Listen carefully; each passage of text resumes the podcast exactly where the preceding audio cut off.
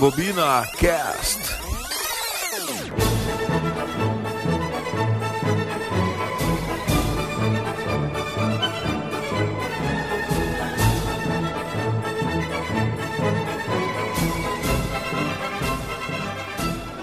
Tá certo, pessoal? Rebobina Cast no ar. Hoje, Rebobina Cast, edição número 10.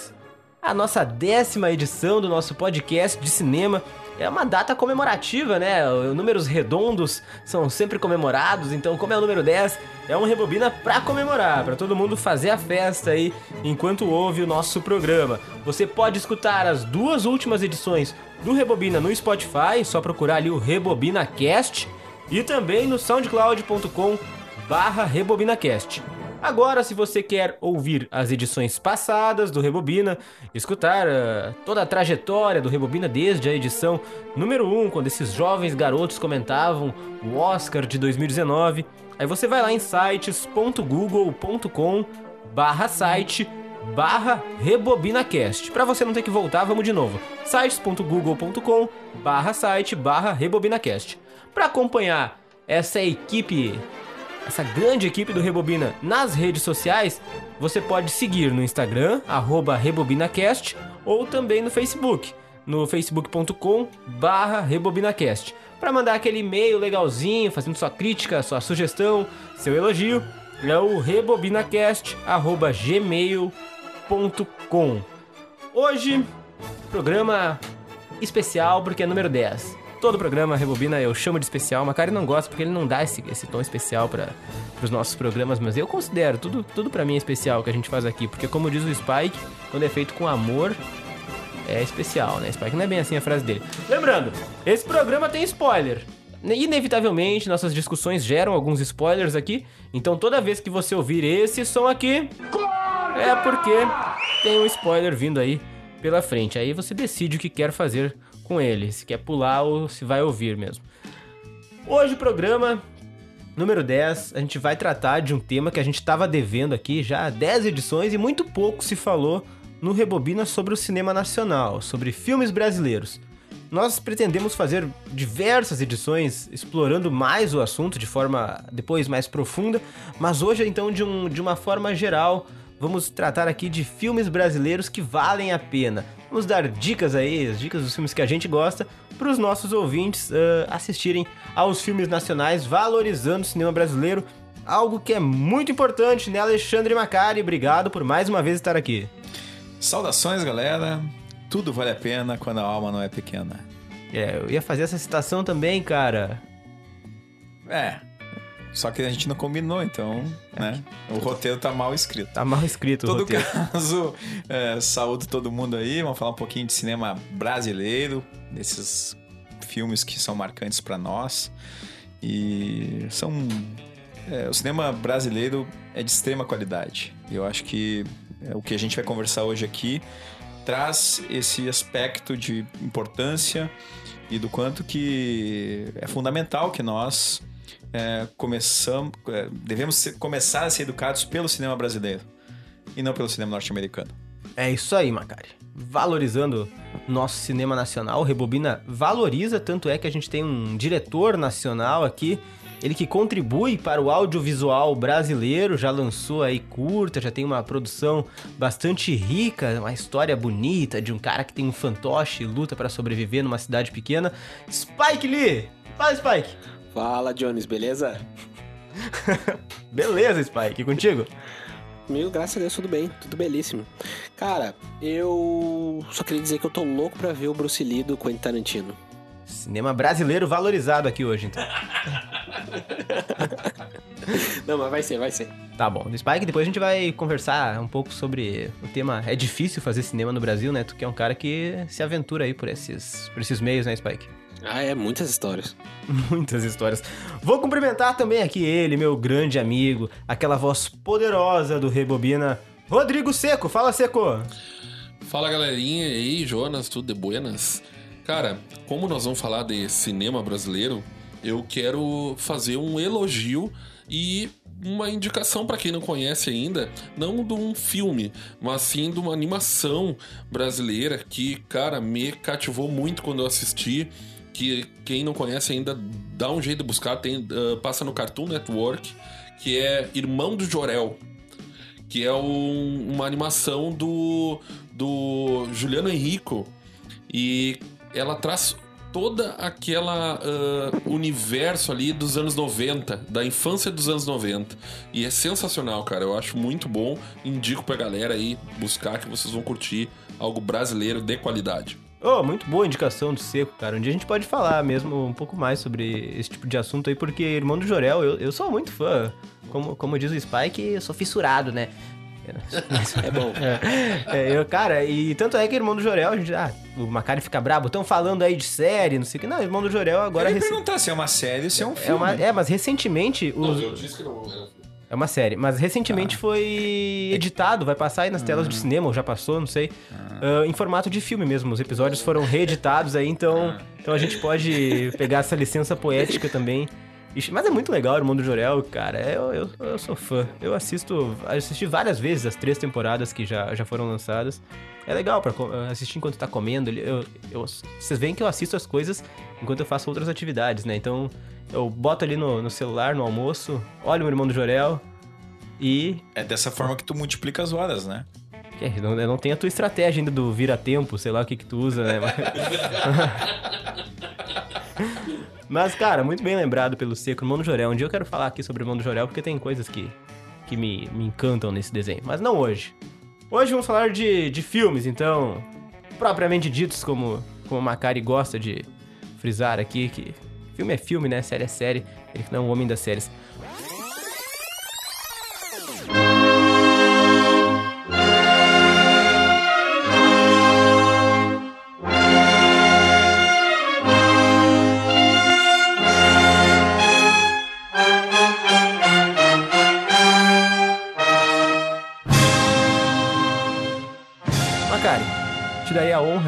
Começar então com a palavra neste Rebobina sobre filmes brasileiros que valem a pena. Fico muito feliz de poder, então. é, não vai ser o primeiro, porque o Seco já né, fez a referência de um, mesmo sendo série. Isso, é né? verdade. Ô, Macari, só me dá uma licencinha Diga. pra eu explicar pros nossos ouvintes que hoje a gente tá desfalcado, né? Ah, é, eu ia até comentar. É, tem o peixinho fora d'água, né? Que deu a escapadinha dele. E aí o Aquaman Fabrício não está conosco hoje. Hoje ele foi conhecer outros oceanos. É, exato. Navegando por novas águas, então, nosso querido Aquaman, Ou ele tá produzindo o Aquaman 2. quem sabe. É, Vamos deixar então o Macari concluir o raciocínio. O futuro É. dirá. né? pois bem, então já que vocês estão falando, é, falando do Aquaman, né?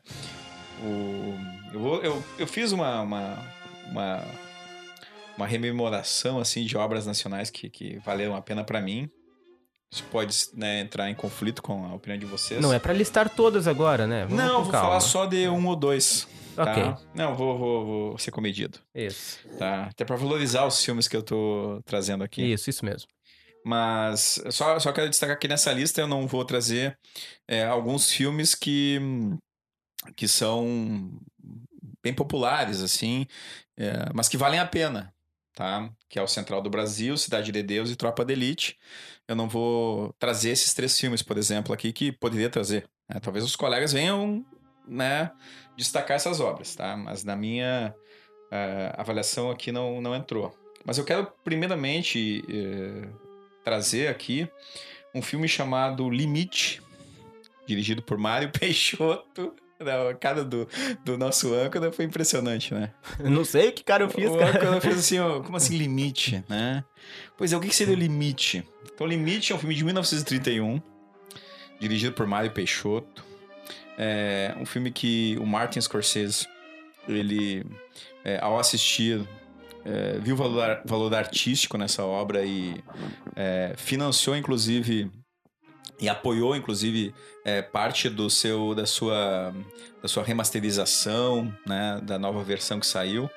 É, a Cinemateca Brasileira também tem. E é um filme que, que traz a história de um barco à deriva com duas mulheres e um homem. né? Uma das mulheres tinha saído da prisão E eles ficam nesse barco à deriva conversando. E a partir das conversas deles, é, vai trazendo essas memórias recentes e aí vai construindo todo né, a, a perspectiva de quem são esses personagens que estão à deriva. Na verdade, seriam a, a vida dessas pessoas que estariam à deriva, seria a condição humana, seria né, a, própria, a própria ideia é, de pensar a, a, condição do Brasil naquele período de, da década de 30. Filme de 31. Né? Lembramos que em 30 o Brasil atravessava lá momentos revolucionários e, e tal. Ou, né? Que alguns não chamam de Revolução de 30, né? Chamam de golpe, mas enfim. É, então, é uma obra emblemática, assim, que eu, que eu acredito que seja um filme dessa época que vale a pena. E também por inaugurar é, esse cinema sonoro brasileiro, que é pouco assistido, né? O filme é, é possível encontrar no YouTube, por exemplo, em qualidade boa. Então, por que, que as pessoas não acessam? Ah, não acessam por quê? É um filme em preto e branco, é um filme né, que traz assim, uma carga estética bem distinta, é um filme longo, uh, e a conversa, evidentemente que ela pode ser arrastada, dependendo da perspectiva daquele que está assistindo, acostumado com filmes estilo videoclipe, é, mas ainda assim eu acredito que o limite vale a pena. E também, só para falar de um outro aqui na, na começo de conversa, e como eu fiz um, uma recuperação histórica de, dessa cinematografia brasileira, de filmes que valem a pena em diferentes momentos da, da nossa história do cinema, o outro que vale muito a pena é o Matar ou Correr. Matar ou Correr, filme de 1954 do Jack Chan. Carlos Manga. É, poderia ser do Jack Chan porque é uma comédia daquelas que tu ri muito, né? Com Oscarito e Grande Otelo.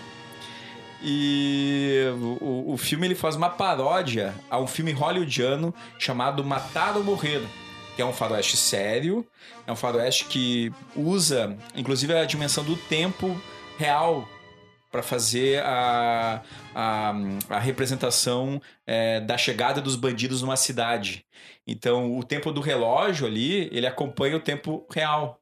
E nós acompanhamos aquilo justamente porque há um relógio presente que vai marcando segundo a segundo o que, que vai acontecer. E o, né, o Matar ou, Correr, né, é, faz uma paródia genial disso aí, né? O Oscarito tá brilhante no filme, o Grande Hotel também, né? Então, é, essas paródias das chanchadas brasileiras, elas é, eram muito engraçadas, elas tinham mais valor e mais graça quando tu conhecia o filme que eles estavam parodiando. Porque às vezes as pessoas, ah, isso é né, cópia do cinema hollywoodiano, né? Mas na verdade não é cópia, é uma paródia, né? É algo feito para inverter o valor dentro de uma ideia de carnavalização dessa história. E é brilhante, né? Brilhante porque se passa em Jacarepaguá, tem toda uma. Né, eles, o, o, o, nosso faroeste é Jacarepaguá, né? Não é, não é lá o, o Grand Western, né? Então, é, esse é outro filme que, que vale muito a pena. É Matar ou Correr. Então, essas são as minhas duas dicas para iniciar a conversa. Para começar, então, a conversa aqui no Rebobina. Você filmes, as... né? Não, não assisti. Você... Também não. Speak. Mas só com o Grande Otelo e Oscarito, eu já é... imagino que seja um filme pra te rir bastante. Fiquei curioso também. Ficou curioso, Spike? Uhum. E eu tô curioso de saber qual vai ser a tua primeira indicação aqui hoje. Que filme tu vai falar pra gente primeiro? Ah, mas já me pegou desarmado, assim? Ah, tá armado, Spike. microfone na mão aí. Ah, tá louco. Então tá, eu queria puxar um filme aí, então, já a que... A palavra é uma arma muito perigosa, Spike. É, isso aí. Tu tá armado. Queria puxar um filme de... Acredito que seja de 2007 filme que é saneamento básico. Hum. E, cara, eu acho filmaço. Foi, eu, inclusive, ele, ele, ele, é filmado. Eu, vocês, eu, vocês querem que eu fale o um mote aqui, gente? É que vocês falam sobre spoiler, mas eu. É... Uma sinopse, eu... só pra quem não assistiu entender um pouco melhor. Tá, agora vocês me pegaram de novo. Bom, então não te oferece. Então, vamos, vamos começar ali pelo diretor, então, que é o Jorge Furtado, né? E, cara, o elenco eu, só vou dizer o elenco pra, só pra você sentir a noção. Que é Fernanda Torres, Wagner Moura, Camila Pitanga, eu já tô rindo já, eu tô lembrando do filme já. O Bruno Garcia, Lázaro Ramos, Tonico Pereira e, e Paulo José, entre outros. Então, assim, Nada mais é do que, ah, acho que resumindo bem a história, é, existe uma cidade fictícia no, do interior do Rio Grande do Sul, em que tem um. como se fosse uma fossa aberta. Um, um esgoto, não é mais que o esgoto aberto ao céu livre. E isso incomoda a cidade, porque é uma cidade pequena, então o cheiro é insuportável, atrai doenças, atrai bichos, atrai, enfim. Então é, é, é, errado isso. Então, daí uma, uma menina, uma mulher, na verdade, né? Ela, ela se revolta, como toda a cidade, e aí ela descobre que ela quer, ela quer porque quer ir lá na prefeitura, porque ela quer resolver esse, esse dilema. Ela quer fechar fechar a fossa, né? E, e aí ela descobre que ela só não consegue fechar como não tem verba, mas há uma possibilidade de, de, de o governo de, uh, fazer, como é que se diz? É, fazer. É, é, não, é, não é campanha, como é que se diz quando, quando tu. Quando eles. Eles patrocinam. Não. É, não, quando eles patrocinam um, um produto pra, pra, fazer, por exemplo, porque a prefeitura que tem essa questão que dá. É a Lei Rouanet, ok? Não, não, não, não, não é. poderia ser, poderia ser. poderia ser. Tipo, uma, uma, é, mas é uma questão de incentivo, assim, pra cidade, um incentivo cultural. Então ele se propõe. Daí a mulher fala: o que, que eu preciso fazer? Ah, tu faz um curta. Ah, mas faz um curta ali de qualquer jeito. Meu Deus, como é que você faz um curta? E aí começa toda a maratona da, da, dessa história. E, e cara, é, é, fica cada vez mais hilário. E muito legal que vê a inocência dos personagens. E junto com eles, vocês, a, a gente aprende a junto fazer o filme. Até que chegou a cena sensacional, que daí tu descobre que no final, quem vai ser o editor lá do filme, lá eles procuram, é o Lázaro Ramos. E aí tu se racha rindo pro resto do filme. E é muito bom, cara, a atuação das pessoas. Wagner Moura tá hilário, hilário. Uh, desde sempre um baita ator. E ah, a Fernanda Torres, cara, muito bom, muito bom. Eu não tenho muito o que dizer assim sobre o filme, cara. Uma baita comédia, cara, tem que assistir. Tem que assistir. Fico muito triste, inclusive queria fazer uma salva aqui. Fico muito triste que passa poucas vezes na, na, na grade da Globo esse filme. É um Às filme... vezes lá no meio da madrugada passa. É muito triste isso. Tinha que passar de tarde, porque é um baita filme e uma crítica social muito grande, porque tem um plot twist muito bom no final. Muito bom e é uma crítica que vale até hoje. O, o, processo de criação ali do curto, Spike, faz tu te identificar com a tua vida de, de, cara que sonha em produzir também cinema no Brasil? É, total, total. Não queria me, me pegar muito o filme assim, mas é, é assim mesmo. Tu, fazer cinema no Brasil é cinema de guerrilha. Então tu vai aprendendo. Tu sabe que falta. Ah, e agora como é que faz? Ah, bota, bota fita crepe. É, sabe, fazendo uma analogia assim, fazer uma brincadeira, tu vai montando um Megazord, sabe? sabe? O pessoal sabe que é Megazord, né? Eu não sei o que é Megazord. eu sei, eu sei. apesar, do, apesar dos Power Rangers, não. Eu já tá um pouquinho já. Entreguei Nossa, a idade? Não, já tava entrando na adolescência quando Ah, bom. Meu Power Deus. Rangers. O Megazord é quando eu tô... Juntava todos os, os, Power Rangers pra formar o Megazord. Um robozão. É isso aí, isso é aí, robozão. É isso aí, pessoal. Bota ali no, no, no hum. Google Megazord com Z, vocês vão ver Lembra do que robô é. dos Changemans? Era, isso, era o Megazord do, dos Changemans. Dos, dos Power Rangers, meu Deus. Entregamos as idades aqui, é, pessoal, né? mas enfim, tirando essas aspas, é assim mesmo. É, cinema no Brasil é complicado. Uh, claro que tem toda aquela questão também. Bah, você pode ser um baita. Teu... Cara, eu vou dizer assim, sendo bem sincero, coisa que eu já tinha falado no outro programa. Netflix mudou as coisas no Brasil sabe? Porque não é, é, é um sistema, não é só o dinheiro, que as coisas são muito caras, equipamento é caro. Fazer cinema é caro, gente. Não adianta só querer fazer por amor, tu vai conseguir fazer um curta ali, um curta aqui. E eu vejo isso pelo pessoal. Eu não sou melhor que ninguém porque eu não fiz um longa-metragem, não trabalhei com máquinas uh, pesa uh, equipamentos caros, mas eu vejo, já, já fiz curta, é muito trabalhoso. E é uma coisa que não é de uma pessoa só. Então exige uma equipe, exige uma equipe comprometida. E, cara, é, é, é muito suado para pro, retorno complicado que é da cultura, mas eu acredito que as coisas estão mudando. A Netflix, como eu disse, Netflix mudou um pouco o jogo, uh, as pessoas estão muito mais antenadas. Inclusive, eu vejo um movimento audiovisual uh, que está se unindo, que, que, que, acordou que tem que se unir, que tem que fazer parcerias, que, que o Brasil não é só não é só comédia uh, com isenção fiscal ali, sabe? Com pessoas que saem do Multishow. não queria fazer o canal canal, eu não queria fazer essa crítica. Não é só Leandro Hassum, né? É, são, são, são, são, são baita atores de comédia, gente, mas o Brasil não é necessariamente só essas comédias. Tanto que agora eu, eu dou essa dica para você, o saneamento básico, olha o saneamento básico. E depois vocês me dizem a diferença dos filmes de comédia de hoje do Brasil, sabe? E não faz muito tempo o filme, o filme é de 2007, sabe? E é muito bom.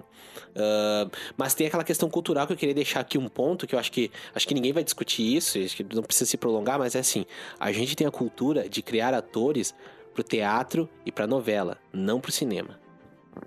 Só isso que eu queria dizer. Muito bem, Spike. Eu gostei da- das tuas colocações, cara. Primeira vez que eu ouço isso. Bonito, o né? Spike, Se né? estendendo, né? Se estendendo, assim, com voz. Né? Porque, assim, o Spike, ele falou que o cinema não, não é... É, é, um, é uma prática coletiva, sem dúvida. Mas o Spike é um, é um cineasta autor, Uhum. né? Tu é um cineasta autor, autor Spike. E, e depois eu fui reparar, assim, boa parte dos cineastas que eu acabei colocando aqui são cineastas autores também.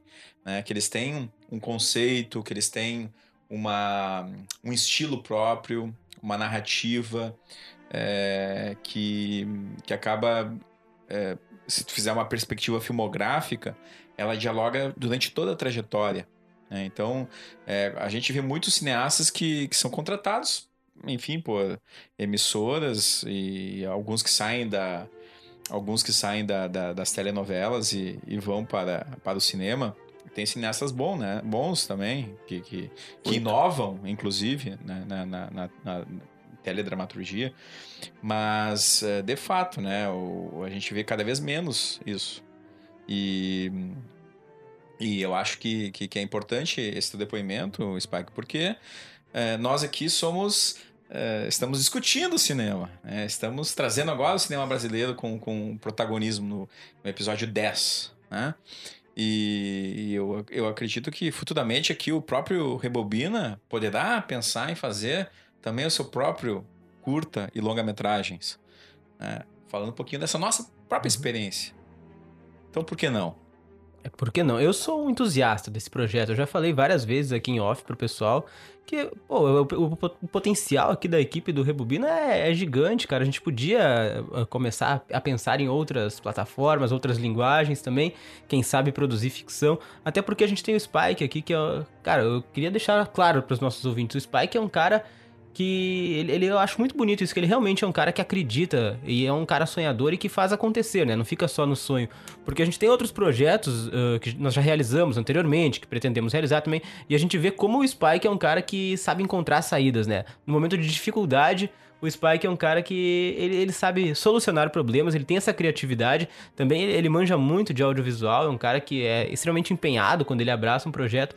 Então é, esse programa é quase uma homenagem a ti, Spike, sério mesmo. Olha aí, pessoal, olha aí.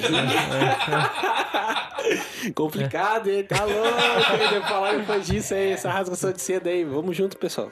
Vamos junto. Vamos junto, então. É. É. Passar a bola aqui pro Rodrigo Seco, da sua primeira indicação de filme, Seco, pode ser? É, só antes, um pouquinho, assim, ó. Eu, eu notei, assim, ó. Eu fui pensar e eu me surpreendi, cara, que ah, o quão triste é isso. Que eu acho que eu nunca paguei por um filme brasileiro, cara. Eu nunca fui no cinema ver um filme brasileiro. Eu tava pensando essa, hoje o dia inteiro tentando me lembrar se eu já fui no cinema ver um filme brasileiro. E eu, como eu não sou um cara que eu vou muito seguido, eu sempre escolho filmes a dedos pra ir para ir no cinema. E eu não me lembro se eu fui ver um filme brasileiro. Eu acho que não, cara. E isso é muito ruim. E eu vou dar um exemplo aqui agora de um filme que mudou a minha percepção sobre o cinema brasileiro. Uh, para vocês verem como foi tarde. O filme é lançado em 2012. Então, é um, eu- eu vou falar umas coisas assim, ó, pra, pra você que tá ouvindo aqui. Uh, se você consegue imaginar isso aqui, ó. Um filme não linear, com tramas que se cruzam, com reviravoltas interessantes, boas cenas de ação, referências a quadrinhos, videogame e cultura pop, com algumas ah, cenas com efeitos especiais e com um final com plot twist interessante.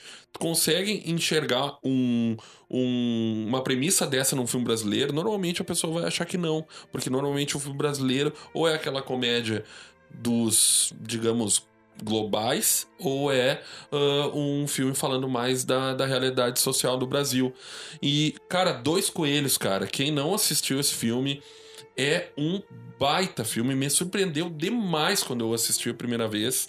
Ele é um filme de 2012, de Afonso Piart. O Poyar. Poyar. É francês? Não, é brasileiro. Brasileiro. Não, não, mas o. Não ele, Poyar, mas eu digo é. o sobrenome. Acho que sim, acho É. que sim. Os- no elenco tem a Alessandra Negrini, o Caco Ciocler. E é bem, a, a premissa é ela. O Edgar, que é o perso- personagem principal, ele tenta elaborar um, um plano para pegar dois coelhos com uma cajadada só. Um, um deputado corrupto e um criminoso. E o, e o filme inteiro ele se passa com os, o des- desenvolver deste plano. E, cara, assim, ó, sinceramente, o filme ele é surpreendente. a como eles montaram, ele tem cenas. ah, a, a personagem da Alessandra Negrini ela tem síndrome do pânico. Então, quando te- ela atinge a síndrome do pânico nela, o, o, o filme ele bota cenas de animação. ah, com, com- como se ela estivesse viajando, assim, e nem parece, pra te ver, e isso que eu vou falar é um preconceito, nem parece um filme brasileiro, parece um filme hollywoodiano. Então, por causa da qualidade, um filme bem ah, avaliado criticamente. A crítica avaliou ele muito bem. E eu, assim, ó, tá nos melhores filmes brasileiros que eu já vi. E o filme que mudou a minha percepção sobre o cinema brasileiro. Que é o Dois Coelhos. E eu indico, quem não viu ainda, busca pra ver. Que é um filme de qualidade mesmo, cara. Não sei se tu já viu, cara. Sim, sim. Boa, boa lembrança. Seco, eu não tinha colocado na minha lista. E lembro que quando eu assisti, fiquei bem impressionado, de fato, com inclusive com os dos efeitos especiais. Né? Os efeitos especiais no filme são muito bons, ótima qualidade, a qualidade do som. Porque um problema que a gente tinha no cinema brasileiro é o som. Tinha não, tem, né? Ainda tem. Então a, capta- a captação de, de áudio ela é, bem, é bem problemática e esse filme Dois Coelhos ele resolve de um jeito que né, fica, fica, fica, o filme fica redondo, né? E é uma história hum, bem, bem interessante mesmo. É uma ótima lembrança tua. Legal. Muito bem. Então, dando sequência aqui ao Rebobina. Não, eu só ia citar que, o, que a trilha sonora do, do filme. Começa de novo. Ah, não, não, só, só isso. Que a trilha sonora do filme tem bandas como Radiohead, tem banda como, se eu não me engano, toca. ah, não é Alter Bride, a, a. Ah, cara, não vou lembrar agora. Mas assim, ó, a trilha sonora é muito boa também. Toca bandas que a gente curte bastante. Então, assim, filme bom mesmo. Bota na lista aí que vai valer a pena. Tá certo. Adicionado à lista, então, dois coelhos, a indicação do Rodrigo Seco. Vou trazer meu primeiro filme aqui também. Olha aí. Olha aí, né, Spike? Olha só. Deixa, Tu Spike. assiste cinema brasileiro, Jonas? Eu sou um grande fã do cinema nacional, Ah, cara. tá. Olha aí. eu fiquei batendo nessa tecla há muito tempo. Vamos ver Vamos qual animação ele vai trazer, Não, então. não vou trazer a animação, cara. Eu sempre. ah, cara, olha o, o estereótipo, né, que os caras criam, né? Tu mesmo se autocriou. Não, só porque eu indiquei algumas animações já nessa trajetória. vai lá, vai lá, então. vamos lá, vamos lá. Tá, ok. O primeiro filme que eu vou trazer aqui se chama O Ano em que Meus Pais Saíram de Férias. Cara, esse é um filme que. Eu adoro esse filme, eu já olhei várias vezes também. É aquele filme que eu fui lá e comprei o DVD, inclusive, pra, pra ter na minha estante. Assim como o Macari, eu gosto de ter. Nem se compara, né? O, o número de DVDs que ele tem com o número que eu tenho. Eu tenho só algumas aquisições especiais lá. Mas esse foi um que eu fiz questão de comprar, cara, porque é um filme que eu acho tão singelo e a, a forma da narrativa, que a narrativa foi feita e o que o filme foi composto, eu acho muito. A, a- a mim me agrada bastante, sabe? Porque tu vê que é um filme que talvez não tenha tido grandes recursos.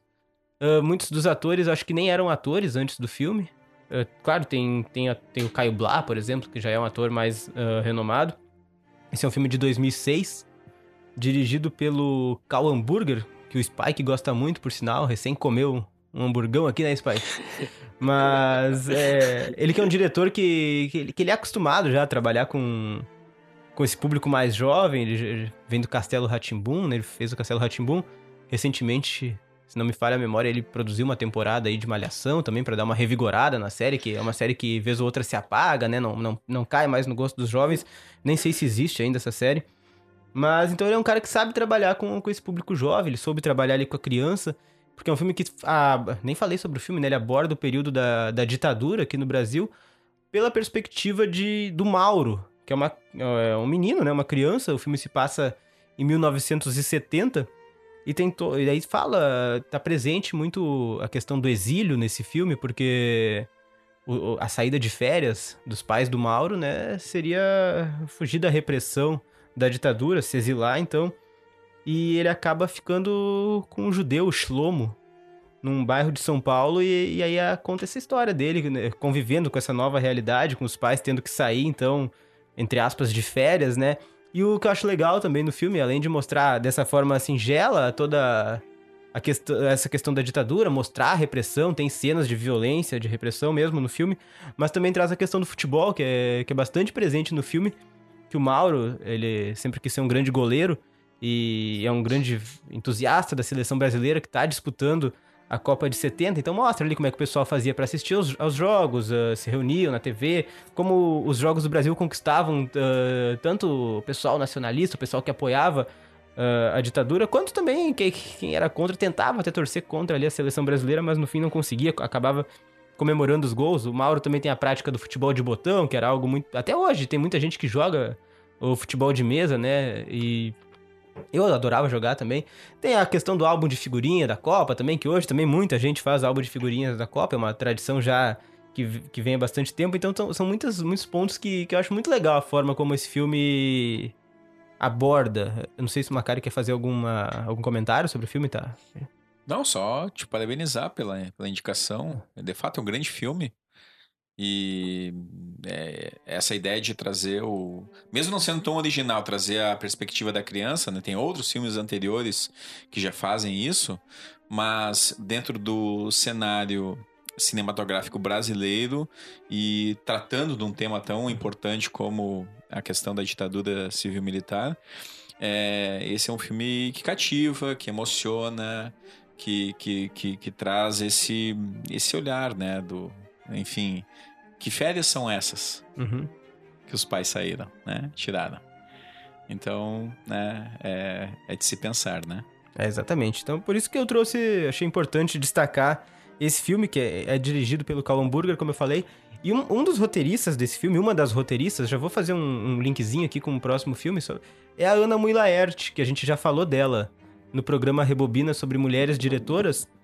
E eu queria aproveitar aqui já, na sequência, trazer um filme dela que é O Que Horas Ela Volta. Porque é um filme que eu assisti recentemente e, sério, no meu ranking de filmes que eu já assisti na vida subiu lá pro topo. Porque é um filme que eu achei, é um filme recente e eu achei sensacional, cara. Sensacional. A atuação da Regina Casé, de todos os atores do, do filme são sensacionais. Conta a história da Val, que é, que é a Regina Casé, né, no caso, uma empregada doméstica que trabalha para uma família de classe média alta, acredito. E a forma como uh, essa história é trabalhada, como a filha dela, que vem do Nordeste, a Jéssica, e que a vida dela foi mudada por um professor de história, né? Ela se tornou uma pessoa mais crítica, com esse olhar mais crítico da sociedade e do sistema como um todo. E a forma como aborda né, essa, essa classe média alta, algumas contradições, uh, às vezes de uma forma bastante escrachada, debochada mesmo. E eu achei é, importantíssimo e muito legal a forma como esse filme traz essa temática, uma temática importante aqui no Brasil, principalmente nos dias atuais. E o final do filme também é espetacular, não vamos dar spoilers hoje aqui, então. Mas, cara, é, para mim, eu nem sei o que falar, de tão bom que eu achei esse filme, de tão bem construído que eu achei uh, o roteiro. Claro que tal, uh, talvez a obra é isso aí, né? Mas algumas coisas não sei se poderiam ser melhores ou não, mas o produto final que é, foi apresentado ao público eu achei, cara, achei espetacular mesmo, de verdade, assim. Eu sei que é um filme que o Macari gosta bastante também, né? É, sim, sim, gosto muito, gosto muito é, desse filme que tu citaste, o Que Elas Ela Volta. Até a gente fez aquela comparação com Roma, né, do um filme mexicano e tal, e me surpreende a Regina Casé nesse, nesse papel, a, questão do tipo de luta de classes ali colocada, né, é, dentro daquele, dentro daquele, é, daquela casa é, que acaba funcionando de uma forma tão, tão triste, mas tão forte ao mesmo tempo e a própria situação dos, desses nordestinos, né? E como uh, que vem a, procura de um lugar ao sol, como, né? Poderia ser poético, mas que na verdade é muito sofrido e que mesmo quando se consegue atingir é, um, um objetivo, seja qual for, de emprego, de passar em vestibular, de passar no concurso, isso é visto com discriminação e preconceito, mesmo quando acontece isso. Né? Então é um filme que, que joga na cara da sociedade. Só É. não vê quem não quer. É muito bom mesmo. E a palavra que a gente usou bastante, né, no, no nosso game show, que o Spike se apegou a ela, a meritocracia, é, esse filme deixa evidente, né, como uns tem que correr bem mais, né, pra... A gente não sai todo mundo do mesmo ponto de partida. E esse filme é importante pra... Talvez algumas pessoas tenham reconhecimento disso, é, que às vezes parece que não tem, né? Mas, cara, a- só pra destacar também, a cena da Val na piscina é uma das melhores cenas que eu já vi na minha vida. É muito, muito, muito legal, muito bem feito. É, é- o filme vale também por essa cena, porque é espetacular. E eu acho assim, ó, uma.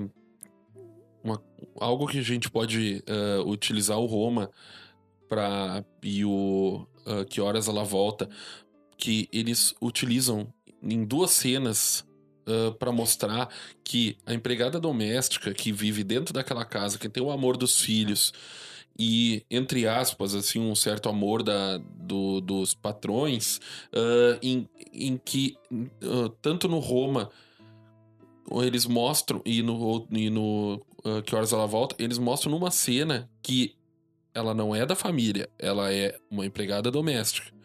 Que eu vou dar um exemplo. Na cena do Roma, em que eles estão todos assistindo televisão, e ela tá assistindo televisão com eles e, e, e- e se divertindo com a cena que tá todo mundo assistindo. E ela senta do lado do menino.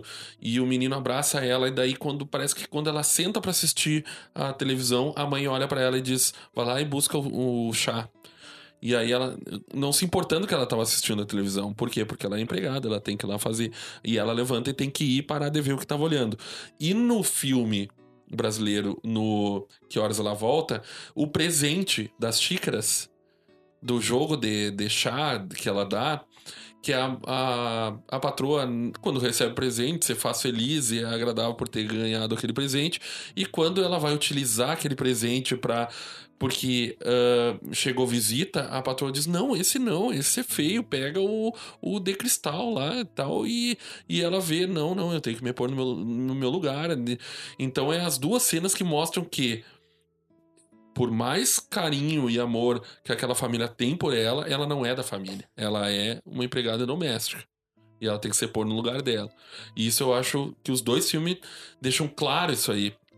Que, e, e também deixam claro o amor dos filhos por ela, mas o lugar dela com relação aos patrões. Nos dois filmes isso mostra também. Né? Não sei se vocês conseguiram chegar nessa conclusão também. É isso aí. Esse, esse jogo aí, esse presente da Val, ele também tem um desfecho in- incrível, né? No fim do filme, muito legal. Não, não falaremos aqui. Mas. E também o desfecho do personagem que é o. O filho da família lá é espetacular também. né? É muito bom, cara. é- assistam. Quem não assistiu esse filme, assista. É, é outro filme necessário, sabe? Acho que devia ser obrigatório esse filme. Só não vê quem não quer. Exatamente.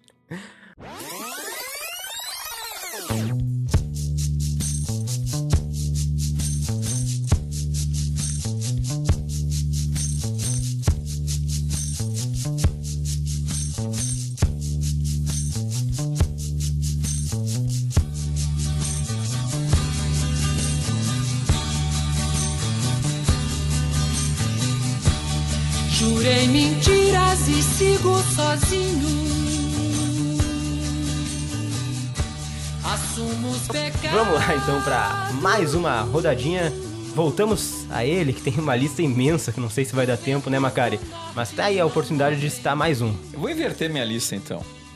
Porque Pode, eu- pode, cara. Eu, eu, eu quero, eu tenho a expectativa que, que, que o filme que eu venha trazer aqui vocês tenham visto. Eu fico triste, né? Quando eu trago meus filmes lá, da época que eu era guri. 37. Da, da década de 1930. E vocês não assistiram. Mas só não vê quem não quer. Os filmes estão aí. Lutaria comigo? Então, assim. Tá louco. bom, Vou trazer aqui alguns filmes. Vou trazer mais que dois agora, tá? Mas vou falar bem pouco sobre eles. O Que Horas Ela Volta estava na minha lista. Prezado Jones. Eu imaginei, por isso me adiantei. Prezado Jones, né? Mas que bom. Que bom que tu citou, que daí eu não preciso falar dele. Ah, mas eu, eu não vou falar desse aqui ainda, porque eu acho que tá na lista do Spike. Tá? Tem um aqui que tá, tá aqui, eu acho que tá na lista dele. Eu vou, se- eu vou indicar pra vocês um filme. O filme talvez mais recente brasileiro que eu assisti e que me impactou muito. Eu vou fazer um bloquinho de filmes que falam sobre a questão dos mundos do trabalho. Que o, o filme se chama Arábia, do Afonso Shoa e João Dumas. É um filme de 2018, se não me engano. E traz a história de um jovem que encontra um diário de um trabalhador é, numa fábrica de alumínio lá de Ouro Preto, em Minas Gerais. E a partir desse encontro do jovem com o diário, ele passa a ler essas memórias e que revelam justamente o caráter é, da condição marginal que vive o trabalhador brasileiro. E a forma como o filme constrói isso, que é dificílimo fazer, né? pegar é, a delicadeza, pegar a questão humana e colocar na tela sem que se torne artificial, é algo muito difícil de ser feito e os diretores conseguem fazer de uma forma tão poética e tão humana que, que é emocionante. né? É um filme tocante e emocionante. Então, a Arábia, não sei se os colegas viram, mas fica aí um filme mais, mais recente brasileiro que vale muito, muito a pena ver. E é uma pena, além disso tudo, né, que o filme nem passou perto de ser indicado a, por exemplo, participar lá dos que concorreriam ao Oscar, né? Porque o Oscar não é uma premiação séria, né, Jonas? Já diria meu amigo É. Aqua. então, é, mas é, o- talvez os próprios brasileiros que selecionam os filmes brasileiros para serem indicados também não sejam sérios. Porque, né, poderia também ter essa perspectiva, não só do Oscar. Outro filme, então, é, mais recente, que, que vale muito a pena ver, é o Batismo de Sangue, né? Do Elvésio Raton. O, Jonas falou de um filme que tematiza a ditadura, né? Esse aqui Bem é uma lembrado. outra pegada, é um filme baseado na obra do Frei Beto. O Elvésio Raton, ele talvez dos filmes brasileiros é o que mais escancara a questão da tortura, a questão né, dele como os, os, os freis eh, tiveram uma, uma importância dentro desse cenário de luta, eh, dentro das suas estratégias de luta. E é um filme importante também de ser visto. Mas eu falei que eram filmes sobre questão do trabalho, né? Então tem outros aqui que, que eu quero destacar. Que um é muito legal, é, no sentido cinematográfico, né? Aliás, dois. Dois lançados em 1981. Um se chama O Homem que Virou Suco, do João Batista de Andrade, que traz a história de um poeta popular nordestino que vai para São Paulo e ele, enfim, é poeta. Ele tá, ele tá no mundo é, lírico, né? Mundo de artista, de rua e tal. E ele acaba sendo confundido com um trabalhador de uma multinacional que mata o patrão. E a partir disso ele passa a ser perseguido. O filme é baseado é, numa outra obra é, francesa ou inglesa, agora não me lembro, é, do Joseph Losey, e que, que se chama Cidadão Klein, e que é, o João Batista traz essa pegadinha, e o filme faz inclusive referência ao filme do Joseph Losey, mas ele é, pega isso e constrói justamente esse mesmo aspecto que o que Horas Ela Volta aborda, da questão do nordestino que sai do seu lugar para buscar um outro espaço eh, de vida, uma outra condição de vida na cidade grande, e aí também acaba sendo discriminado nessa, nesse sentido aqui com, essa, com esse engano, né, entre aspas, por ser parecido com o, o- o operário assassino do patrão. E o outro é baseado numa peça de teatro, de Gianfrancesco Guarnieri. É, eles não usam Black Tie, Leon Hirschman. Também é um filme que alia aí sim duas questões, que é a questão da, dos trabalhadores do ABC Paulista, da condição de greve, é, daquela conjuntura de greve e de como funciona a cabeça de um fuda greve, Ou seja, o sujeito que não quer se envolver com aquilo. Que é o Carlos Roberto Richelli, né? Que tem até um filme que o, que o Spike tá pensando em indicar aí, que me contou As Escuras. E que acho que vale a pena indicar, viu? Mas esse Eles Não Usam Black Tie é um filmaço do Leon Hirschman, vale muito a pena. E é um excelente cinema brasileiro. Grandes indicações aí de Alexandre Macari. Nossos ouvintes pediam, né? Mais indicações de filme.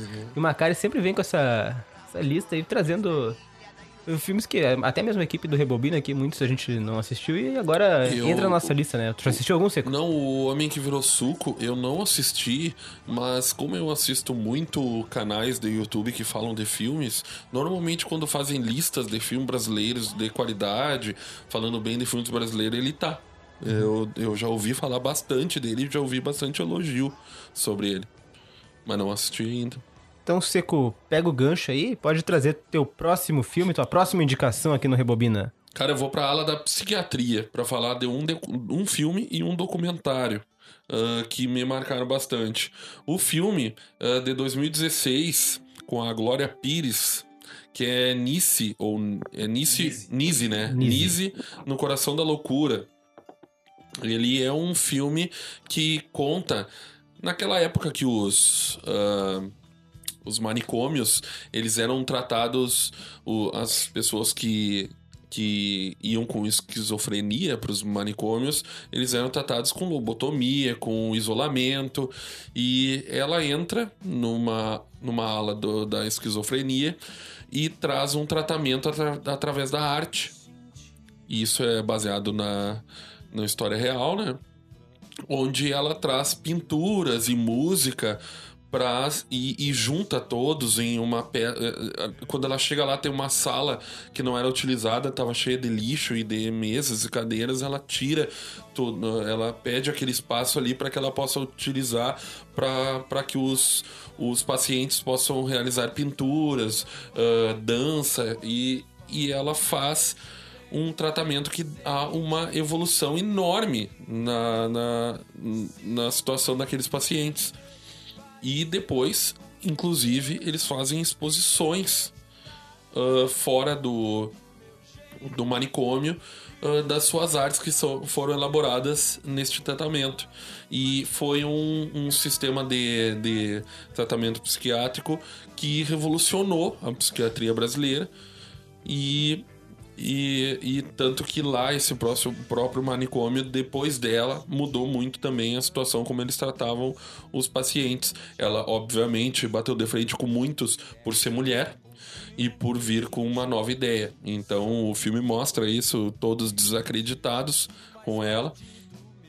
E, e o filme é emocionante. O filme ele cativa e, e, tu, e tu nota que é bem isso mesmo, né? Que aquela pessoa que é deficiente, ela não é, ela não deve ser isolada, muito pelo contrário, ela precisa do apoio de todo mundo e todo mundo tá junto, acreditando que ela possa dar o melhor e tal, e é isso que ela tenta fazer. E o filme é de, ah, isso se passa nos anos de 1950, então é bem legal, o filme vale a pena. E outro, aí é um documentário, assim, ó, chocante demais, me chocou mesmo, que é o Holocausto Brasileiro, cara.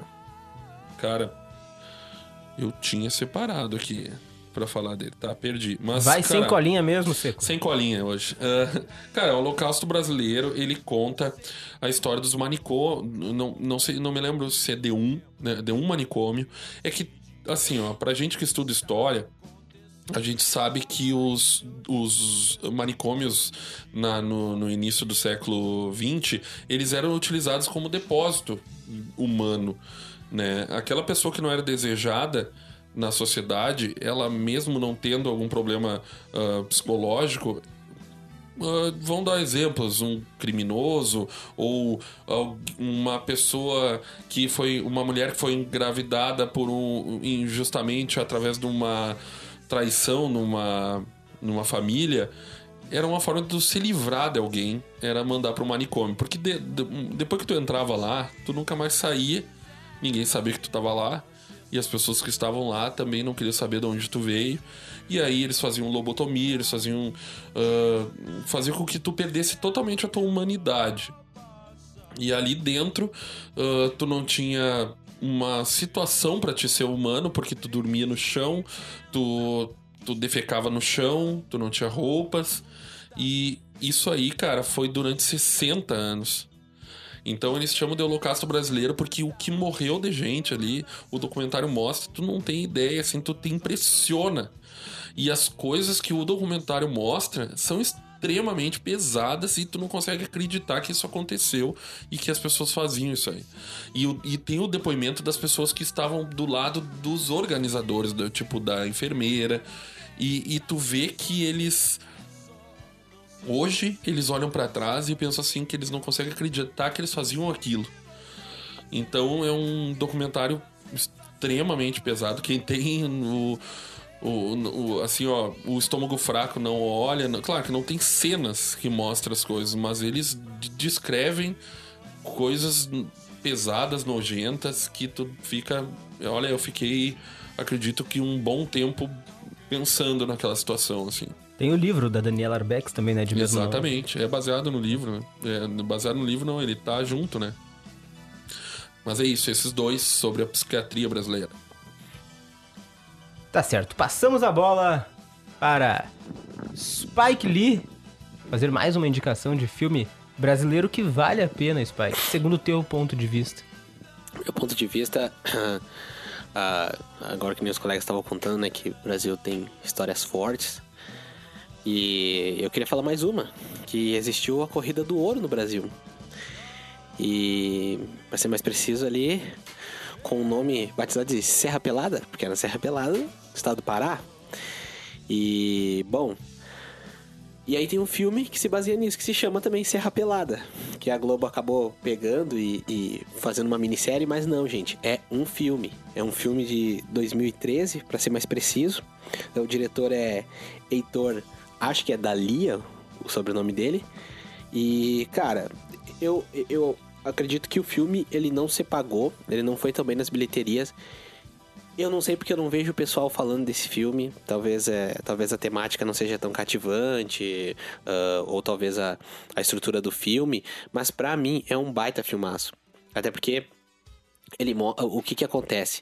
É, a Serra Pelada é um evento que realmente existiu nos anos 80 ah, e durou muito pouco tempo. Apesar de até hoje haver ah, disputas, que até, teve, até existe um documentário, pegando até o gancho ali que o nosso colega Seco falou, ah, falou sobre documentários também.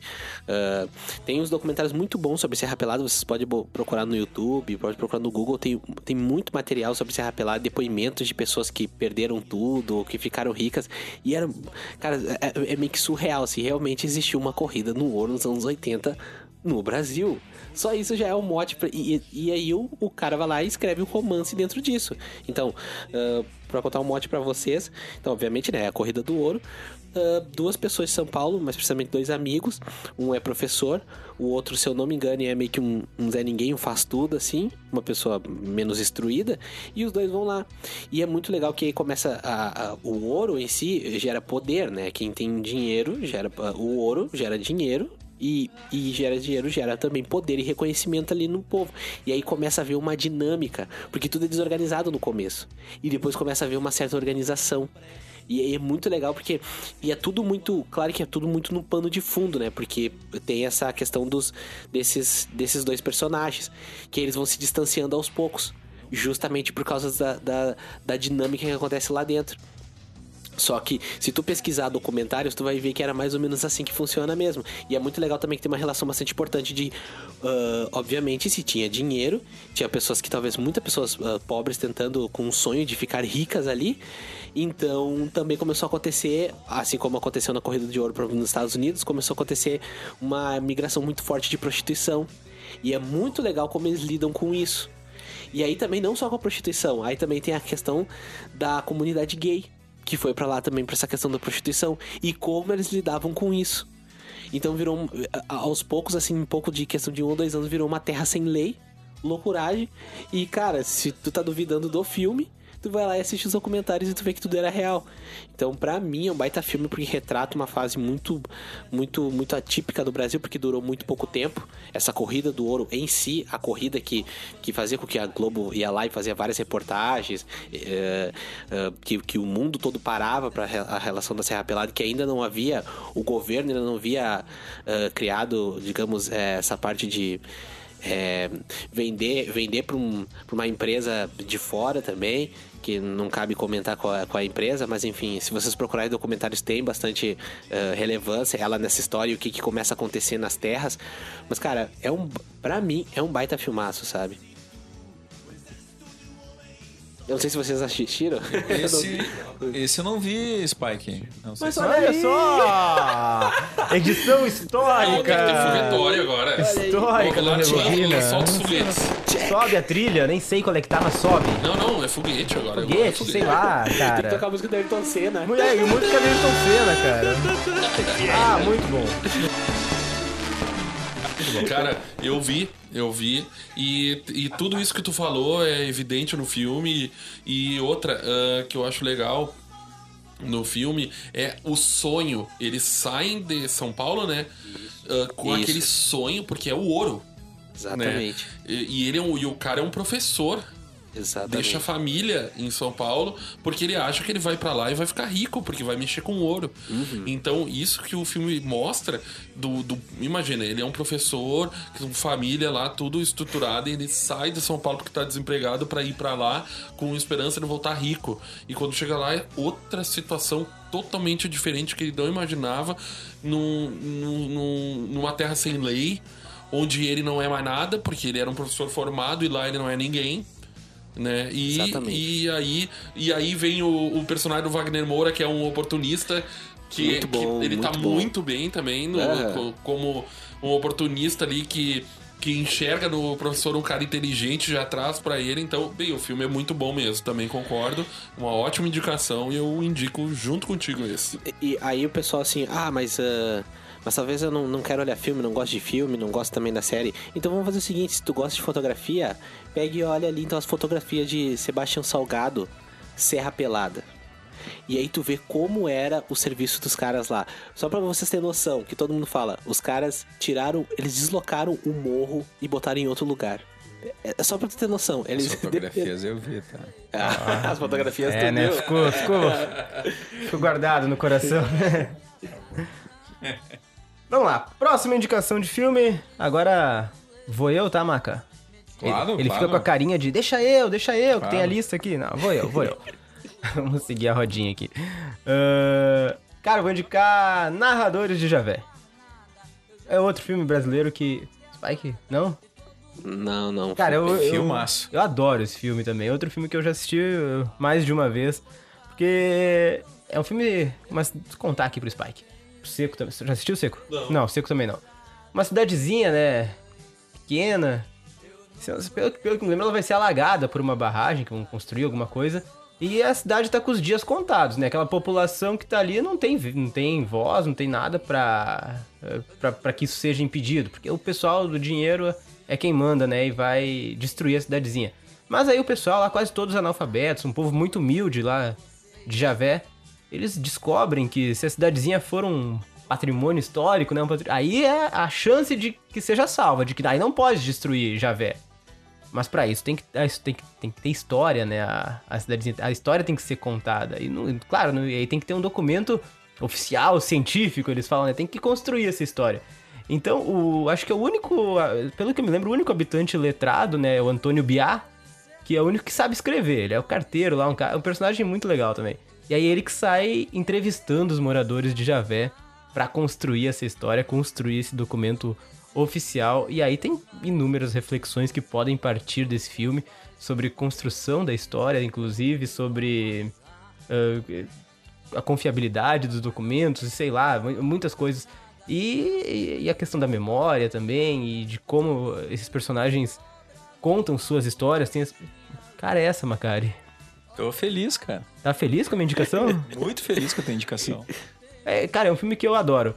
E como o Spike indicou as, as fotos, Sebastião Salgado, eu também vou dar uma, uma indicação extra aqui, porque sempre que eu tento lembrar do Narradores de Javés, eu sempre me, uh, me lembro também, não, não, não, acho que não tem nenhuma inspiração e tal, mas a história é muito parecida com um livro que eu gosto muito, que é o Depois do Último Trem, do Josué Guimarães. Que é muito parecido também porque é a cidadezinha de Abarama, uma cidade fictícia, creio eu, e que vai ser alagada também por uma barragem. E daí, é, cara, o livro é muito legal também porque conta os últimos momentos dessa, dessa cidadezinha. Um, um ex-morador volta. E aí, cara, é muito melancólico. É a cidade desaparecendo ali pelos, pelos olhos do personagem. Tu já, já não sabe mais se os personagens estão ali, se são fantasmas, o que, que tá acontecendo. E no caso, a estação de trem, né? Vai passar o último trem pra cidade de Abarama, que não vai mais existir no mapa. E é melancólico demais, esse, esse livro é muito legal também. E para mim, as, as histórias sempre, quando eu, lembro de um, lembro do outro, inevitavelmente. Então, que são duas obras que eu gosto bastante. Muito bem, nosso âncora aí fazendo ótimas referências, citações cinematográficas, literárias. Um, o, o, livro é, mais, é justamente uma pegada bem melancólica e o filme é cômico em certos é, momentos. É, tem momentos né? de comédia no filme. É, e é uma diretora, né? Eliane Café. Vou isso, confirmar aqui. Essa pra... mesmo, essa é, mesmo. É mesmo. E eu, eu É também gosto muito do Narradores de Javé e questão de memória, da, a própria produção da história, uh, o quanto é importante uma cidade com o passado. Né? E, e o passado, como é que ele é é, construído. Né? É apenas a partir dos depoimentos, é apenas a oralidade ou é necessário tu ter ali um documento?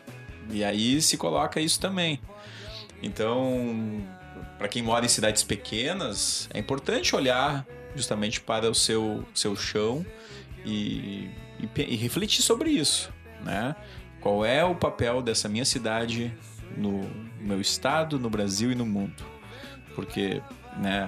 Nós sabemos que há municípios muito pequenos que se tornaram independentes, independentes não, que se tornaram municípios, né? Que se tornaram soberano, não é soberano, não, não fugiu o termo agora que se usa, né? Emancipados? Emancipados, isso mesmo, emancipados. Olha aí. Olha aí. E, e aí isso, né, uh, muitas vezes não gera essa reflexão sobre essa história que tem que ser formada. Mas qual, qual o motivo dessa emancipação? Apenas político-econômica? Ou tem um, um, fundamento que vai além, né? Então, gostei muito das tuas indicações, meu caro Jones. Jones. Obrigado, Macari. E realmente, talvez pelo fato de eu ser oriundo de uma cidadezinha bem pequenininha, uh, me toca bastante. Principalmente, eu acho que lembra mais, uh, me recordo mais da minha infância e dos momentos atuais da minha cidade, lendo o livro do Josué Guimarães, mas sendo, são duas obras fantásticas, assim, que eu, que eu gosto bastante. vai ser outro dia. Amanhã vai ser outro dia. Hoje você é quem manda, falou, tá falado, não tem discussão, não. A minha gente hoje anda falando de lado e olhando pro chão. Viu você que inventou esse estado, inventou de inventar. Eu vou interpretar agora aquele papel que eu mais gosto de interpretar, que é o papel do chato, né, cara? Já. Já. Já pass... Meus amigos, vocês falam demais. Já temos mais, mais de uma hora de programa. Não, não, não, não, não. Não, mais uma rodadinha, chefe. Não, não, pera aí, pera aí, pera aí. Você O vai... cinema brasileiro merece. Merece. É, é, merece. E, Episódio e- 10 e digo especial. mais, e digo mais. E nas duas rodadas eu só falei de um filme, hein? Eu preciso falar de um. Eu e, eu, e, eu, vou que- e, eu, que- e eu queria, eu queria que, que todo mundo falasse aqui na roda desse filme. Porque eu, eu, Será eu que é vou o mesmo largar que eu meu coração. pensei? É, é o mesmo, é o mesmo. Eu acho que eu sei também. Eu vou largar meu coração aqui, porque eu tô. Eu tô. Chefe, quanto tempo tem? Eu posso estar errado, né? Porque depois Tá, vamos não, ter tudo bem, trilha e tudo mais. ver. Mas uma hora, um minuto. Ah, não. Tem meia hora ainda. Não, não. Vamos lá, então, assim, ó. Mais Filtrem. uma. Mais uma rodada e Sem- sucinta. Sem. Sem se alongar. Pode falar um pouquinho, mas sem se alongar. Eu vou começar pelo cara que mais se alonga, obviamente. Macari. Pensei que ia chamar o Spike. O Spike hoje também tá. né? episódio de hoje é o Spike. Hoje o Spike tá que tá, né? Falar mais de Brasil. Olha aí. Pois bem. Estou pois bem. surpreso, estou surpreso. Você tá Bom. surpreso contigo mesmo, Spike? Eu tô. Bom, eu vou falar rapidamente então de alguns. Eu vou deixar esse aqui ainda pro fim. Se, se, se não for o que eu tô esperando que todos falem, aí eu falo. Guarda tá? um pra dar tchau com ele. Isso. Então vou fazer aqui um resumão. Cinema novo brasileiro. Não falei de nenhum filme ainda. Tem vários filmes impactantes, importantes. Não sei se os colegas viram, mas se não viram, né? Tem que ver. né? Só não vê quem não quer. Ah, os fuzis. Eu vou fazer em ordem cronológica, então, rapidamente. Vidas Secas, de 1963, do Nelson Pereira dos Santos. Inspirado na obra do Graciliano Ramos. Evidentemente, é um filme é, que é de extrema qualidade, muito bem pensado. É uma inspiração mesmo literária, mas vai além. E acredito que seja uma obra dessas marcantes, assim. E a representação da, da cadela baleia hum, é, é tocante. Outro filme desse período de formação aí do, do cinema novo, Os Fuzis, de 1964. Interessante, né? Os Fuzis, de 1964. Olha. Olha aí. Do Rui Guerra. Ah, achei que né? tu ia falar George Orwell. pois é. Ah, mas daí seria 84, né, meu cara? É verdade, errei por 20 anos aí, pessoal. Foi mal. Um grupo de soldados enviado para impedir que pobres saqueiem armazéns por causa da fome. E aí tem um personagem que é de um gaúcho que tá lá no Nordeste, que é onde ocorre essa, esse, esse fato, né? Que ficção, fato, enfim. Ah, e esse gaúcho aí, ele vai em busca de defesa e, e- e enfrenta esses soldados. Então, os fuzis é, é muito interessante também. Evidentemente que eu vou indicar a filmografia do Glauber Rocha. Então é a filmografia do Glauber Rocha. Vai do barra os curtas. Eu não falei nenhum curta aqui, né? Até quando falou do Jorge Furtado, o Ilha, o Ilha das Flores é um filme é, importantíssimo e vale muito a pena. Mas os curtas do Glauber é, e Deus e o Diabo na Terra do Sol, o Dragão da Maldade contra o Santo Guerreiro, né? o, o Leão de Sete Cabeças, Idade da Terra. Mas eu é, pinço um dessa filmografia que se chama Terra em Transe, de 1967, que é uma obra que traz uma cidade um país fictício chamado Eldorado, em que ocorre uma convulsão interna em busca do poder. Então é uma luta política que está colocada ali. Tem a mídia, tem o papel religioso, tem os papéis políticos, o empresariado, né? Tá tudo lá. E é, é muito bem pensada essa alegoria do Glauber. É, deixa eu ver aqui. Cabra Marcado para Morrer, é, que começou a ser filmado em 64, foi paralisado. É, o filme tinha como ideia abordar é, a questão é, da história do João Pedro e das ligas camponesas, que são organizações criadas pelo PCB. É, e aí é, o filme passou a ser perseguido. Em 64 ele foi paralisado.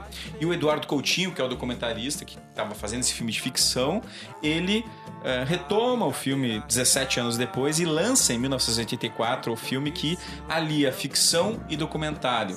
É um filme emblemático, também vale muito a pena ser visto eh, por todos.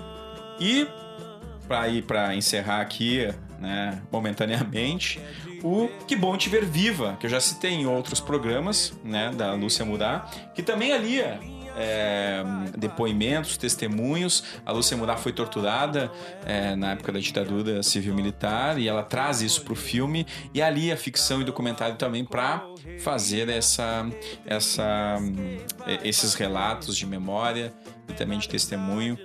Brilhante, Lúcia Mudar. Obrigado, Macari, por mais essas dicas. Pegando o gancho aí do Macari, do rapidinho aqui, não vou me estender também, do Cabra Marcado para Morrer. Como ele indicou a filmografia do Glauber Rocha, eu indico todos os documentários do Eduardo Coutinho também, que são sensacionais e agradeço aqui no Rebobina ao professor Paulo Araújo, que foi uma das pessoas mais importantes da minha vida. E, e, e ele que fez eu, eu assistir a todos os documentários do Coutinho e também ficar ficar fã, né, da, da- das obras, da linguagem e tudo mais. Mas Vamos seguir aqui. Spike fica me olhando com essa cara, Eu Spike. queria fazer uma reclamação aqui. Vocês, vocês falam documentários como se fosse se fossem jogados ao vento, assim. Nós vamos fazer um programa especial, gente. Vamos, vamos. Por isso que não- a gente não tá A gente tem que mostrar a aqui. importância dos documentários. Eu não É que hoje isso não uma é, né, cara? Assim, documentário é filme, tá? Exatamente, mas é uma afronta. Vocês Mas falam o- se é, mas ah, é que hoje a gente tá- documentários. é Nós que- temos que discutir os Tá na documentários. nossa lista, Spike, tu sabe disso. Tem o Rebobina Documentários em breve aí pra você, ouvinte. Por isso que hoje é só a pincelada, né, Spike? Porque vai ter um programa especial, especialíssimo sobre documentários. Vamos lá, últimas palavras, pesado isso, né? De Rodrigo Seco antes do tchau. Depois você dá um tchauzinho. Mas não era últimas palavras, o Macaré ainda vai falar, né? Tu disse que deixou um pro final. Sim, só pra dar tchau. Vai falar o nome e deu. Tá, é que eu também quero depois falar mais umas coisinhas. Não, não. Mais um da tchau, na hora do tchau. Tchau, vai, rapidinho. Não é o meu tchau agora. Tá, mas quase, vai, Seco, Tá. rapidinho. É o pré-tchau. Tá, senão nossos ouvintes reclamam, Seco. Ô meu, uma hora e pouco, os ouvintes podem ouvir Não, um pouquinho não, mais, eles não, vão não. gostar. Hoje é Brasil. Vai lá, Seco. Brasil vai não ter Brasil regra. de novo. O Brasil é penta, é, Brasil não tem regra.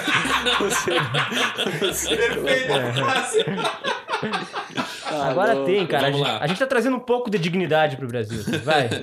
Cara, eu como sou do terror, eu tenho que trazer um terror brasileiro. O Zé do E Caixão. um que. Não, Zé do Caixão é mestre, tudo bem, mas eu vou trazer um. Filmografia do Zé do Caixão. É, filmografia do Zé do Caixão, o cara tem que Zé olhar. Mujica Amorim. Porque, porque é, ele, é, ele é, o- era o mestre, né? Fazia com pouca grana, com coisa que. É o terrir, né? Mas vamos lá. Isolados, de 2014, com Bruno Gagliasso e com a Regiane Alves. Ele é aquela premissa de filmes de, de terror bem conhecida. Uma- um casal vai para o interior, passar o final de semana numa casa sozinho e lá começa a acontecer coisas ah, de terror. E eu fui olhar bem despretensioso e me surpreendi bastante. O filme é legal, tem um final surpreendente. Então eu deixo a dica aí de um terror brasileiro de qualidade. E outro, cara, que eu já citei ele rapidinho nos filmes que. E aqui vou citar rapidinho de novo. ah, nos filmes que me fizeram chorar. Que é o Tempos de Paz.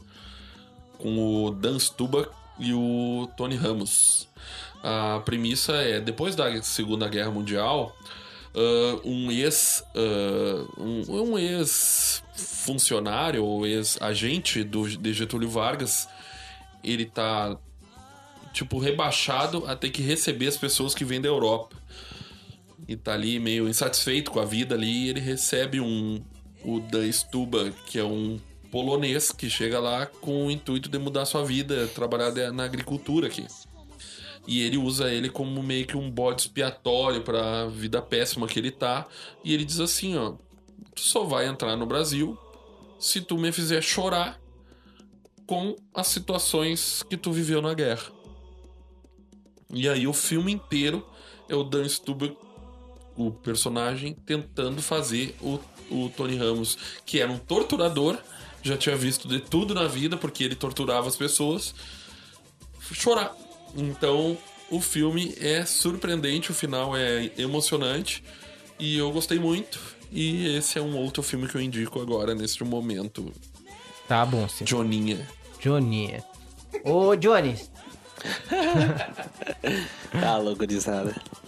Vai lá, Spike. Ah, tá. Chegou minha vez então. Chegou? Então vamos lá, então. Então vamos lá. Vai. Eu queria me despedir aqui já puxar o filme, mas antes disso eu queria fazer uma menção dou tchau de honrosa novo aqui. depois. É, não, não, eu po- posso, posso ficar depois, eu posso dar tchau aqui já, já me, Não, já espera, despedindo. Agora eu que tô mais calmo. Ah, tá, desculpa. Vai, vai. Não, mas vai rapidinho. Então vamos lá. Eu queria falar então de um filme que eu acho maravilhoso pra mim. Por quê? Porque aqui eu- no programa hoje é, é filmes que a gente curte, né? Que a gente quer aconselhar pra todo mundo. Porque pra mim eu vejo eles dos dois lados, justamente porque tem, por exemplo, agora a gente comentou sobre Roma, comentou sobre a relação do que horas ela volta, que eu até fiquei quieto aqui vocês comentando essa relação de empregada doméstica. E eu acho que tem isso nesse filme. Então ele não cabe só com uma crítica central que é do filme, que é qual? Aquário de 2016. Haha, guri! É, era o filme do Maca. Ó, é o filme Haha, da- guri! Não, aí, é, um- pra mim é uma menção honrosa, então eu vou deixar o Maca se estender, então. porque- Hoje não. Eu não deixo. Se tu deixa, eu não Pra deixo. mim, pra mim é, é, é um filmaço, é um filmaço, mas... Assim, é é uma mistura... Cara, pra mim é tão bizarro esse filme, que ele é, pra mim, é Que Horas Ela Volta, misturado com Home, misturado com Up, Altas Aventuras, e ainda tem a baita atuação da Sônia Braga, sabe?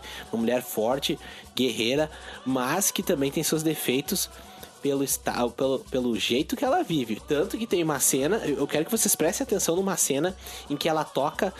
ah, ah, spoiler, gente. Olha que não é um spoiler Vai, tão vai. importante, mas é o seguinte: é. Bota a vinheta e deu.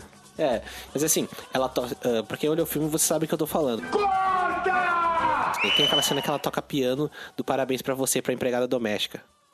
Porque ela, porque ela, ela se toca, né? Que ela, ela já sabia, mas na verdade ela se- meio que se toca que a empregada doméstica tá trabalhando e tá de aniversário naquele dia.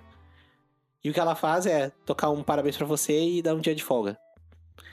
Então assim, que, que eu tenho mais pra dizer, né? E a- e- mas também tem, tem outra questão também, que ah, ela é. Ela, ela mantém ali, ela é a, última moradora ali do condomínio que parece que não quer se mudar. E também tem essa a questão da especulação imobiliária, que também é muito boa a atuação dos outros atores.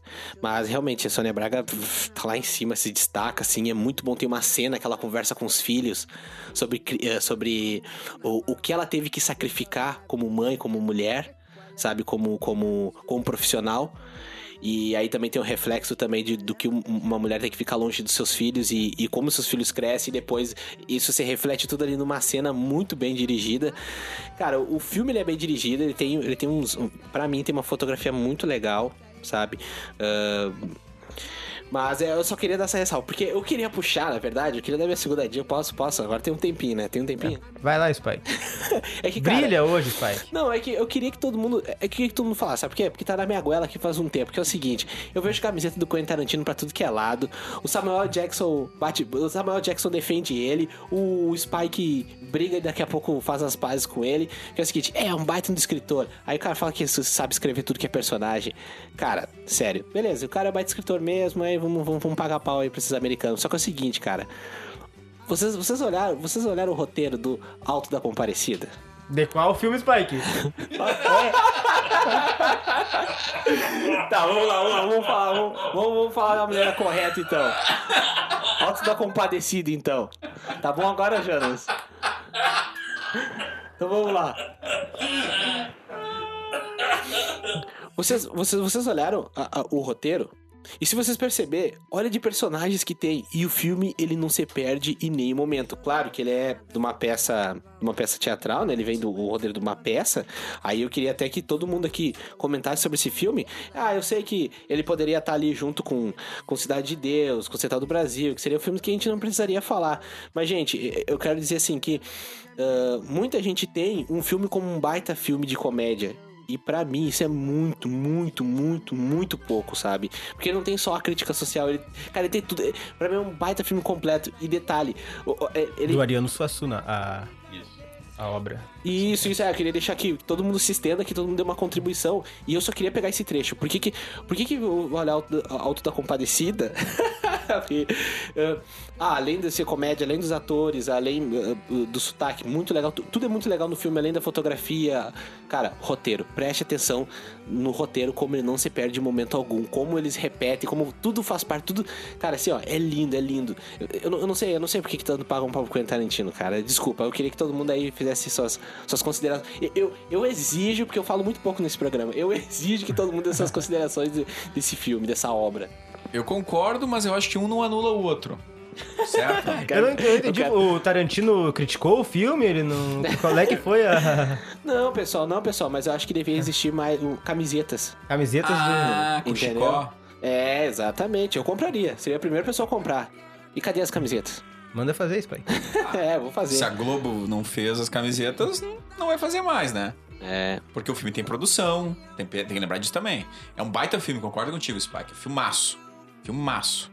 É, grandes atuações. O bom, o Matheus Nachergali, ele, Ei. ele veste o personagem, né? O Celton Mello tá brilhante. A- né, o Nanini, pô, o Nanini é craque.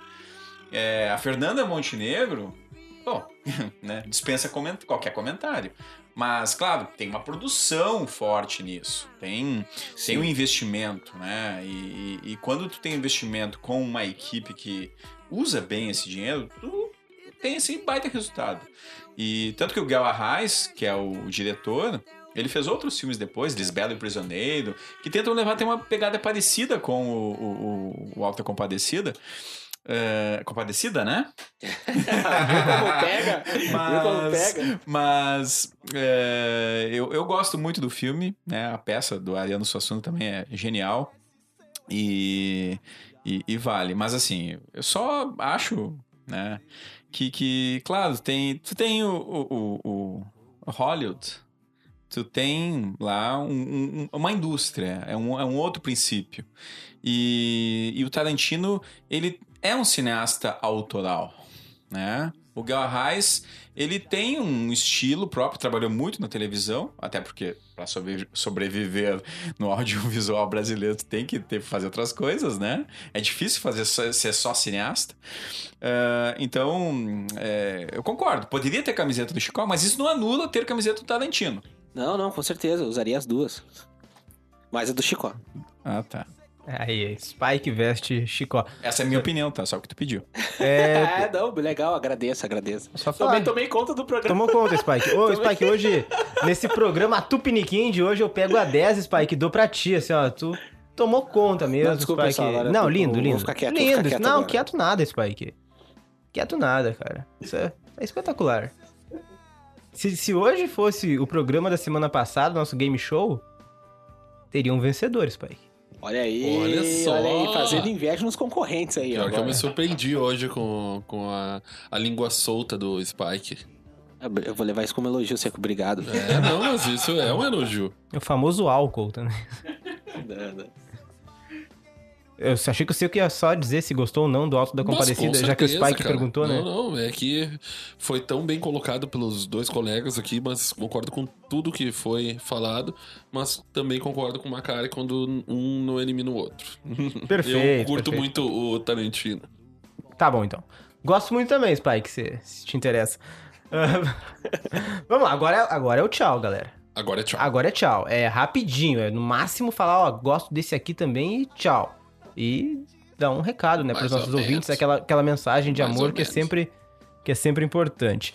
Só pra, já que todo mundo indicou mais um, antes do meu tchau, eu vou, não vou indicar, né, vou falar só, só pro Spike ficar brabo, eu vou jogar um documentário ao vento aí, Olha aí. Pra depois a gente discute mais no, no programa de documentários, mas é, é um, é um documentário que me impactou bastante. Se chama Helena. Documentário. Assistiram? Não? Não. Documentário de 2012, dirigido pela Petra Costa, que fala sobre. Cara, é pesado mesmo. A temática é suicídio. Conta a história da irmã dela, irmã mais velha dela, que foi pra Nova York tentar o, so- o sonho de ser atriz. Acho que é atriz. Agora minha, minha memória não é das melhores, né? Mas. E aí aborda essa temática do suicídio, porque a irmã dela se suicida.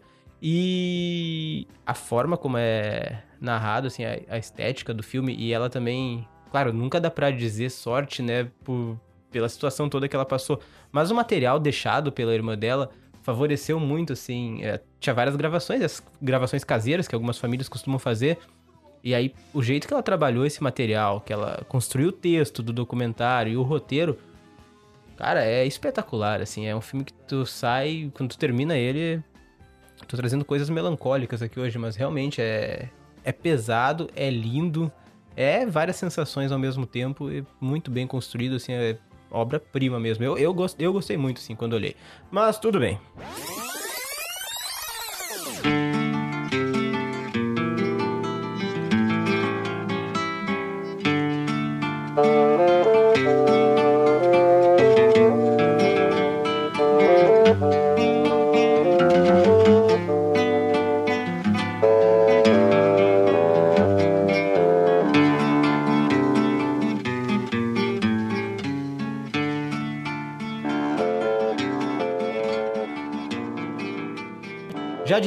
Spike Lee, os Teletubbies, é hora de dar tchau. É hora de dar tchau. Isso aí. Lembra, Spike? Não, lembro. Macari não lembra, porque ele não é dessa geração. Seco Nem lembra, eu, né? tô louco. Não? Não. Era da minha irmã. Eu já era velho. Então tá. A nossa geração... O Spike quer dar tchau primeiro, ia dar tchau pro Macari, que é o mais raro, é o mais longo, né? Vamos, vamos pro... Ah, vamos Macari, cara. Vamos queimar de vez aí. Macari, Bom, é, eu tava me contentando de ser discriminado também pela idade, mas tudo bem. É... É, dois filmes. Dois filmes. é, O bandi... Primeiro, parabenizar o SPAC por trazer o Aquarius, né? Era o filme que eu tava aqui guardando. Imaginei, imaginei que ele fosse trazer. Falei aqui, né? E é um filmaço, né? O que que, o, que que o Cupim não faz, né? É. O que que o Cupim não faz? É. Pois bem, mas os dois filmes que eu, que eu trouxe aqui também, que eu lembrei agora até, é O Bandido da Luz Vermelha, do Rogério Sganzerla, 1968, Cinema Marginal. Eu não tinha falado nenhum filme de cinema marginal, então fica aqui essa minha dica. Mistura é, arte pop, uma estética pop com um tema policial, com, com é, é, espaçonaves, com uma linguagem jornalística. Um negócio bem interessante mesmo. O Bandido, Bandido da Luz Vermelha. E um filme mais recente que, que eu gostei muito assim quando eu vi. Até tenho que rever o filme para ver se eu não mudo de impressão, mas eu acho que não, que é um filmaço, que se chama O Invasor do Beto Brant. Filmaço, é, início dos anos 2002, 2002. É com Marco Rica, Alexandre Borges. Também tem o Paulo Miklos, que faz um papel incrível nesse filme, né? E o saudoso Sabotage, né? O Sabotage tá no filme. Também tem a Mariana Ximenes, né? Mas é um filme marcante, assim, e eu vou encerrar com uma frase do personagem Anísio, que é o papel que o Paulo Miklos faz. Lotaria comigo? Não, não, não é essa. Até eu não sei de onde tu tá tirando essa frase, mas tudo bem. É, não escuto programas antigos do Rebobina. É, a frase é a seguinte: É tudo nosso. É tudo nosso. Valeu, Macari. Obrigado. Semana que vem, Macari está de volta aqui conosco. Rodrigo Seco. Então, menções honrosas rapidinho. O Homem que Copiava. Meu nome não é Johnny. Vips, O Palhaço, que é sensacional. Madame Satã. Bicho de Sete Cabeças e Central do Brasílio. Bra- desculpa. Brasílio? Central do Brasil é chato pra caralho. Não tem Nossa. filme mais chato. Nossa, nossa, cara. Boa noite. Amo vocês. E ainda baixou o nível, cara. Palavras aqui que nossos ouvintes não estão acostumados, né, no programa. Nossa audiência infantil, cara. Público do Rebobina é repleto de crianças, Seco. Eu sugiro que o Seco reveja o filme. E reveja seus conceitos no linguajar também. Não, filmaço, filmaço.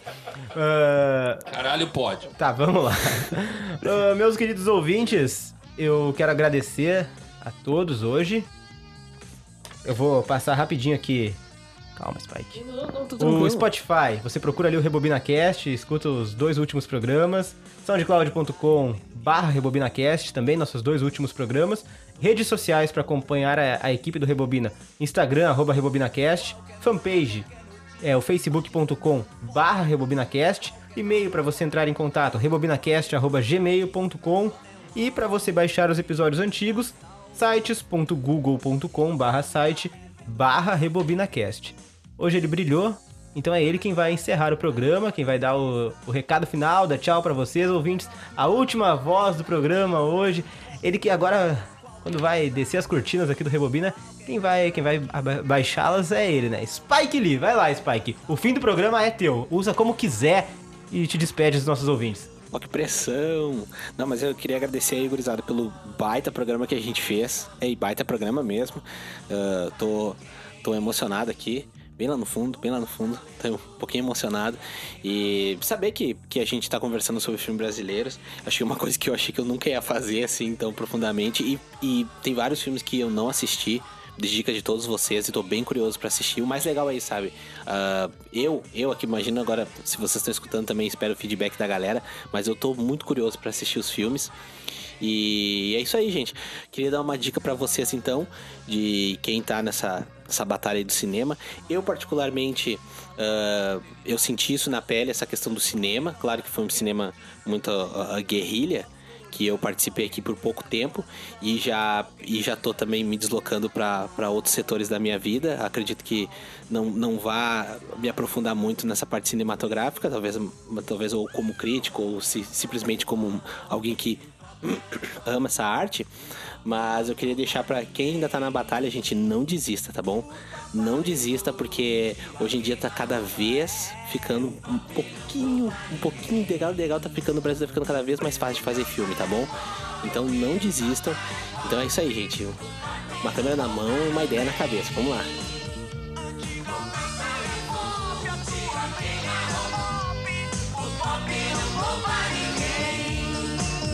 Thank Deus, a catedral é populista, é pote, é macumba pra turista. E afinal, o que é rock and roll? Os óculos do John com olhar do povo.